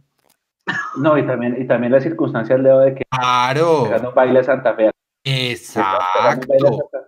Que cuando lo expulsan, a- la gente como que, es lo mismo que lo que yo digo de la Superliga, a nadie le dolió perder la Superliga con Santa Fe, estábamos tan felices por la 14 que la felicidad duró tres meses y cuando jugamos la Superliga todavía estamos en la nube. El que me diga Correcto. que le dolió perder con Santa Fe la Superliga. Y algo así, era un estado, era un estado tan, tan, tan, tan, tan celestial en ese clásico porque Santa Fe venía de ser campeón. Y era un estado tan celestial porque le estábamos dando un baile a Santa Fe 2-0 primer tiempo, que todo el mundo estaba así, feliz, en una nube, que la expulsión, ay, bueno, si lo expulsan no pasa nada. Ole, ole, ole, no tiene marido. No pasaba nada, ¿sí? En cambio, en cambio eh, ayer el, vamos por más, o sea, podemos ganarle a este Cali. No, Además que no. tenemos ese fantasma de 11 años y palma seca y no ganamos. Coño. Y perdón, le meto el bus a Juanse, y perdón, le meto a bus- el bus a Juanse ahí. Es que Watson ya era un jugador formado. Entonces él tiene casi que derecho a ser de expulsar porque sabe que está jugando. En cambio, Márquez, como es de proyección, no tiene derecho, y no, y no es tanto que no tenga derecho. No me parece que en su debut, un muchacho de tanta experiencia, pero al que la, el mal genio y el temperamento lo traiciona, se haga expulsar de esa manera tan tonta. Exactamente. Yo Me solamente parece, para agregar muy- algo. me parece muy prematuro juzgarlo por un partido. Juzgar No, ese No, no, no, es que nadie lo está juzgando por un partido. Por eso, pero Es que- ese acto en el primer partido que tiene aún me parece muy prematuro. Lo que pasa es que, acuérdese que en la rueda de prensa, cuando le preguntan eso a Gamero, le dice, yo le dije a Márquez antes de meterlo, no haga falta. Ah, porque yo estaba advertido, estadística". ¿cierto, Juanse? Sí. Listo, Sí. ya. Bueno, o sea, es que Andrés, lo que da rabia es primero, a el minuto 90 más adición, una vaina así. Claro, Y segundo, el lugar donde comete la falta, Claro. en el área del Cali. claro. Pero por eso mismo, me parece muy prematuro para dar un juicio más profundo desde el primer partido. Estaba advertido. León, Sí. figura, protagonista. Démosle la derecha en esta. Yo Estaba también, quedo, advertido. yo, ta- yo también me quedo en que después de seis meses de para, algo que futbolistas profesionales, o sea, muchos nunca han vivido en su, en su trayectoria, me parece que hay algunos puntos que se pueden dejar pasar en este tema. Ya, ya es para ir viendo más a profundidad conforme vayan pasando las fechas. Como el meme, ay, marica, ya. Pero, pero es que una cosa es que hayan pasado seis meses en lo futbolístico y otra cosa es el- pegar. Con el debido respeto de ustedes los presentes. Lo que lo- sí está bien, ya fue, vamos a esperar, vamos a tomarnos un tecito, lo que sea. Vamos a, a darnos unas, unas- unos días de, de descanso y preparar el sábado. Y el sábado vamos a jugar sin él. Porque acuérdense que cuando Watson a los tres días renunció a Osorio Botello, nos quedamos sin delanteros y gracias a Dios estaba Cosme ahí atrás esperando y la rompió. O sea, por eso lo de Watson hoy pasa como historia desapercibida que casi nadie se acordaba, incluso que lo habían expulsado. Hecho, y nos caímos. Bueno, ya volvimos. Volvimos a. Uy. Firmen. Si ya, si ya, en- si ya dos fechas después vuelve, entra y vuelve y pasa, no al extremo de la expulsión, pero sí un acto parecido de volver a realizar faltas y todo eso, ya es de entrar a, ya es de entrar a revisar, ya es de entrar a mirar qué sucede más a profundidad. Pero ¿quién quita que no lo vuelvan a echar en su paso por millonarios? O sea, realmente es Ojalá. muy temprano para dar un juicio dictatorial sobre la situación del caballo en millonarios. Hacemos una apuesta, Andrés. Uy, ¿cómo nos vamos? De una. Va. ¿A dónde le mando six pack del patrocinador? Pero espere, con una condición. Millonarios? con una ¿Cuál condición. es? Hagan la apuesta, pero, pero el sábado en la- a las 12 acaba todo, hacen la cápsula los dos. Yo la hago. conste, Igual toca que me acuerden porque. Ay, sabe, perdón. en tu Ay, agenda, por favor, tan apretada. gané millonarios y uno de pronto pagando un, unas olas, uno Ya nunca para sabe. listo, ya quedó, yo va a quedar grabado. Para cerrar el tema de- del equipo, Plan de Caldas, hay algo que yo me ponía a mirar y era, ellos quedó con mucho cobrador de pelota quieta. Godoy, Plaza, Iron del Valle, el Chicho Arango, Matías de los Santos. Imposible que en este semestre no hagamos goles tanto de larga distancia como de pelota quieta, ¿sí o no? Medio equipo. Antes, antes adolecíamos de eso. Ahora yo creo que por el contrario, y si usted se pone a ver, hay bastantes goles de media distancia. El Chicho Arango con frente al chico, el mismo Pereira, el sábado. Es decir, es una fortaleza que yo creo que toca empezar a mirar y que, y que Gamero les diga, oiga, péguele afuera cuando se pueda, porque mire que solamente el único que, que remató fue Pereira, de resto ninguno. Todas las llegadas fueron Juanse, ahí sí yo le voy a encargar esa tarea porque que no me cuadra y es cuántos remates desde fuera del área tiene Millonarios y cuántos de ellos han sido gol, porque yo personalmente no me acuerdo del, del torneo pasado, si se puede decir, a- antes de la fecha 8. Gamero, Yo tengo, una, de yo tengo una, sí, yo tengo una percepción, con, con- con- concuerdo con Leo, de que somos un equipo que somos como timoratos para pegarle de afuera, teniendo el potencial y el talento, ¿no? Yo tampoco en la retina, que como en Europa coja la pelota entre patee, no. Yo creo que Millonarios hace muchos años está jugando a, llegar hasta la línea de gol para patear. Exactamente, exactamente. Yo creo que hay, hay, hay, buena, buena pregunta si quiere para la rueda de prensa, Leo y Nico, que la mandemos a, a Gamero el viernes en la rueda de prensa previa al partido. Voy a buscarme ese dato. ¿Qué millonarios, de ¿Qué millonarios de los últimos años se destacó por esa media distancia? De Carlos, el, de, Russo. 2018. De Russo le pegaba de afuera. 2018. Pegaba, sobre, sí, 2018, no 2017, le pegaba de afuera. Bueno, en 2017 pronto también con Henry, ¿no? Porque Henry sí pateó de afuera siempre. Y era Henry sí tenía esa, esa también. Mm. Pero, Aragón, Aragón dice que en la apuesta de nosotros dos, la que vamos a hacer el sábado en la cápsula, que el que pierda nos mande pola a todos. No, me queda muy jodido. no, Está, bueno el trabajo, pero tampoco, tampoco. Ah, está bueno, ¿no? Entonces, pues pague usted la apuesta mía. bueno, eh, bueno, en pantalla están viendo una foto, están viendo una foto en pantalla en este momento que filtró en redes sociales el día de hoy y son unos líderes de unas barras que estuvieron en el estadio del Campín. Eh, sobre esa foto se empezaron a decir cosas de qué estará pasando, entonces pues, vamos a contarle un poquito. Los líderes de las, de las barras, tanto las barras bravas, las populares, como las barras de Oriental y Occidental, están haciendo una gestión con eh, Millonarios y con la Comisión Local del Fútbol Bogotano para tratar de lograr que el próximo sábado las banderas de las barras se vean en la tribuna. ¿sí?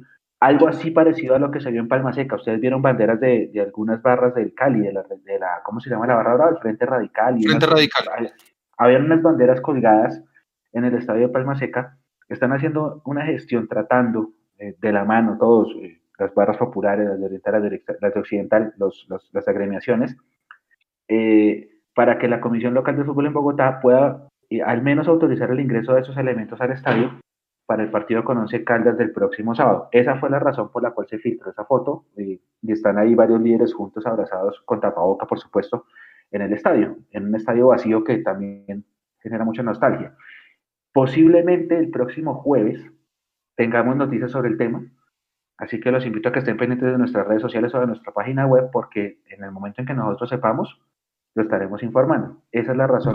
Tratando de eh, de, que las, de que las banderas al menos estén en la tribuna para que el estadio no se vea tan vacío, pues. Correcto. No, y para, y para darle nombre, de izquierda a derecha está César Sastre, está don Carlos Rincón, está José, de quien no recuerdo el apellido, mil disculpas, y Cristian Forero. esas son las cuatro personas identificadas en la foto. Sí, señor. Sí, señor. ojalá. Una, una cosa rápida, ojalá pueda vérselo de las banderas, lo que usted dice, y que no haya concentraciones, eh, eh, caravanas, eh, banderazos en, el hotel, no sé, no sé, este tipo de cosas que se pueda presentar.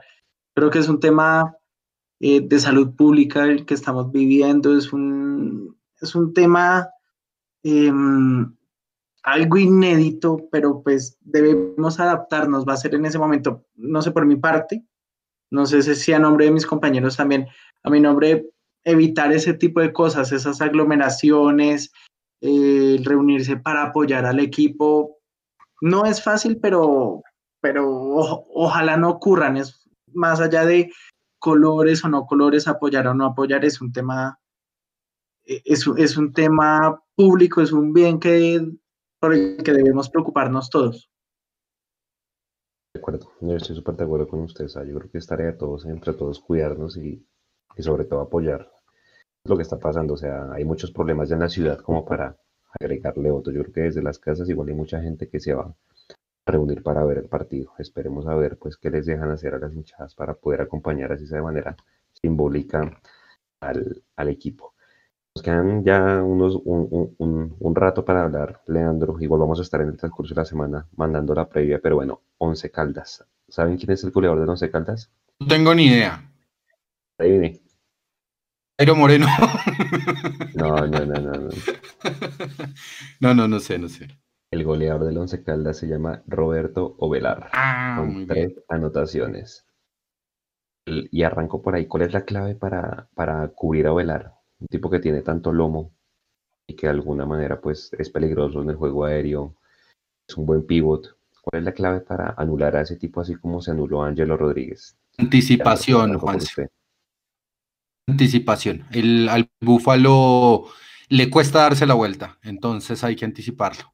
Esa, es mi- esa sería mi fórmula si yo fuera Leandro Gamero. La, la, la prueba, como dice Juanse, contra Ángelo se superó, se, se- se superó por parte de la pareja de centrales. Sí, la, la- la clave eh, es una buena anticipación, una buena presión. Él es un delantero muy hábil, muy técnico, pero no tiene tanta velocidad. Una buena anticipación, una buena presión en colectivo eh, podría anularlo. Eh, eh, no es complejo, no es complicado, pero es de cuidado, Roberto Velar. Siempre va a ser complejo enfrentarlo. En mute. Mute. ¿Quiénes son los que están detrás de él? A ver, ya le digo. El Once Caldas, para que la gente sepa, eh, el último partido que jugó antes de la pandemia fue contra el América de Cali. Empataron en su estadio, en el, en el Palo Grande. Normalmente, detrás de Oilar juega un 10 que era de Jaguares, que se llama Pablo Rojas, que es casi Ujú, como el que le Bueno, pone todos los, bueno. todos los balones. Eh, bueno, primero, ¿cuál es el módulo del Once Caldas? 4-1-4-1. Ovelar es el único 9. Seguramente ese módulo lo van a cambiar con la llegada de, de Dairo Moreno y la de Joe Cardona, pero hasta antes de la llegada jugaban con Marcelino Carriazo, Marcelo Carriazo, que es un venezolano también muy bueno, y con Pablo Rojas. Ese juega bien. ¿sí? Y, y O sea, son dos, dos creadores. Exactamente, son dos creadores. Solo tuvo Entonces- una baja, solo tuvo una baja el Once Caldas que fue la de Kevin Londoño, volante ofensivo también, que jugó, si no estoy mal, seis partidos en, en lo que se llevaba en este año. Eh, un volante de corte ofensivo también que por momentos colaboraba o, ayudaba en la gestión de, del Once Caldas. Pero es que, pero es que ahí, ahí, ahí otra vez Leandro va a decir, pero Juan se compres un pitbull, pero es que hermano, el Once Caldas tiene la banca, el Once Caldas, el Once Caldas, el Once Caldas tiene la banca de suplentes, un pelado que es una culebra que se llama Joan Carbonero, se haga de cuenta un jugador tipo ¿Enamorado? Escurridor, gambeteador, el tipo es súper, súper, súper bueno y, y pues efectivamente, digamos que para los que marquen va a ser, va a ser difícil y además tiene un volante de muy buen pie que es Sebastián Hernández en la banca de suplentes. Entonces fíjese que el Once Caldas, pues si bien eh, empatado mucho, ha ganado dos partidos, tiene 12 puntos y es el octavo. O sea, al igual que el Cali, el Once Caldas es rival directo, hay que ganarle, o sea, no hay otra opción. Porque es que si usted mira la tabla, Nico, si puede ponérsela ahorita, porfa, la distancia que hay entre nosotros y el octavo son nada más 5 puntos, pero equipos con 7, 8 puntos. Entonces, pues casi que nos toca ganar más puntos que el resto que están en el lote nuestro. Y ese tipo de equipos son el Once Caldas, a los que toca quitarle puntos.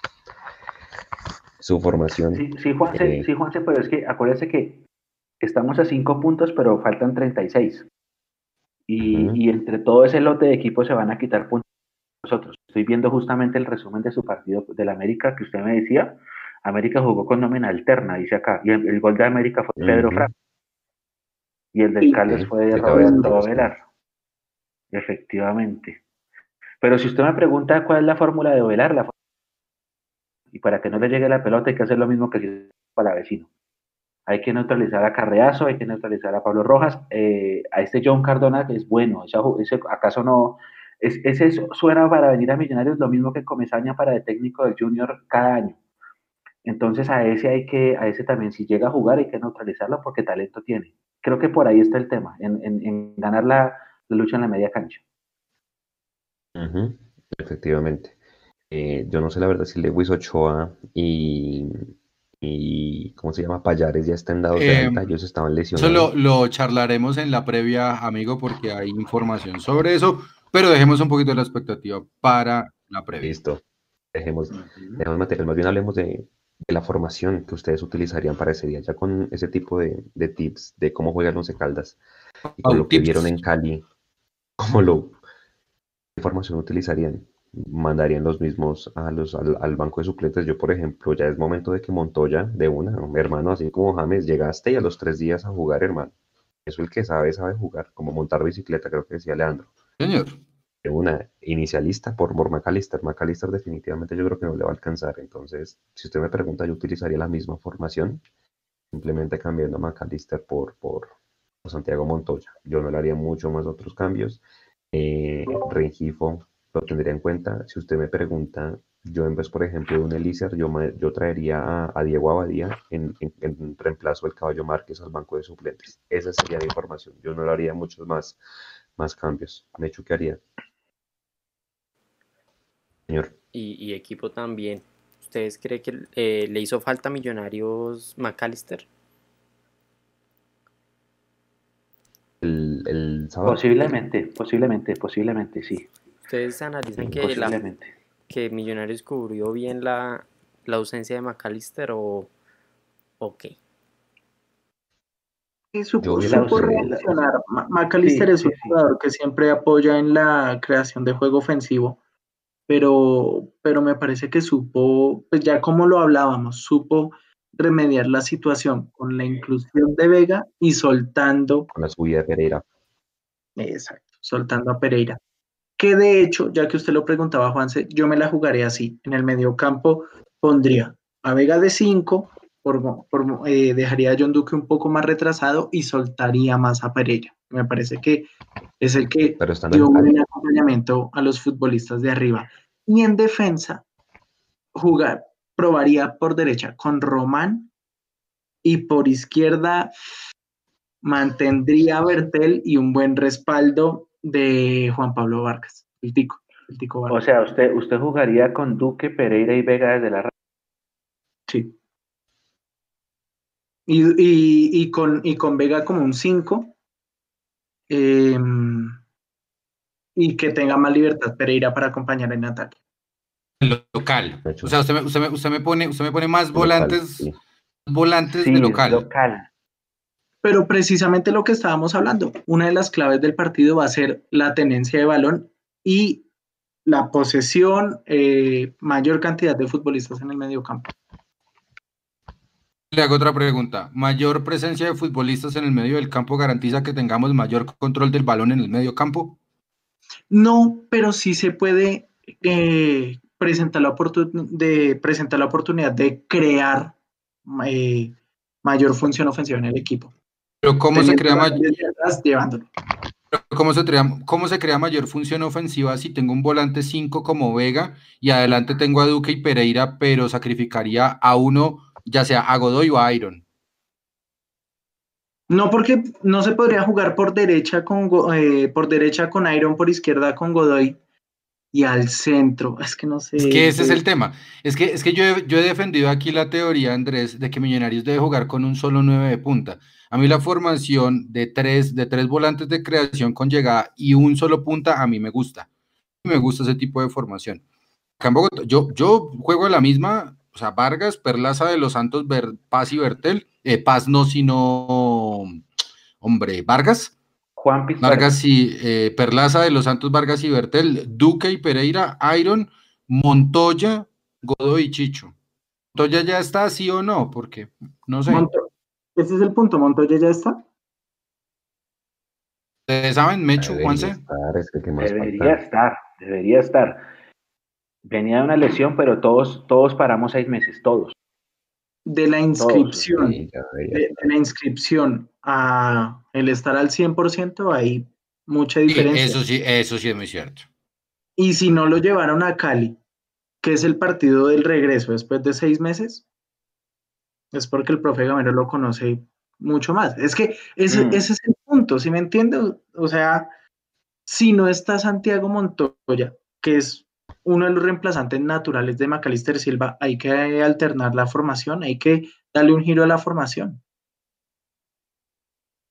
Sí. Yo creo que, bueno, hay de los, de los 18,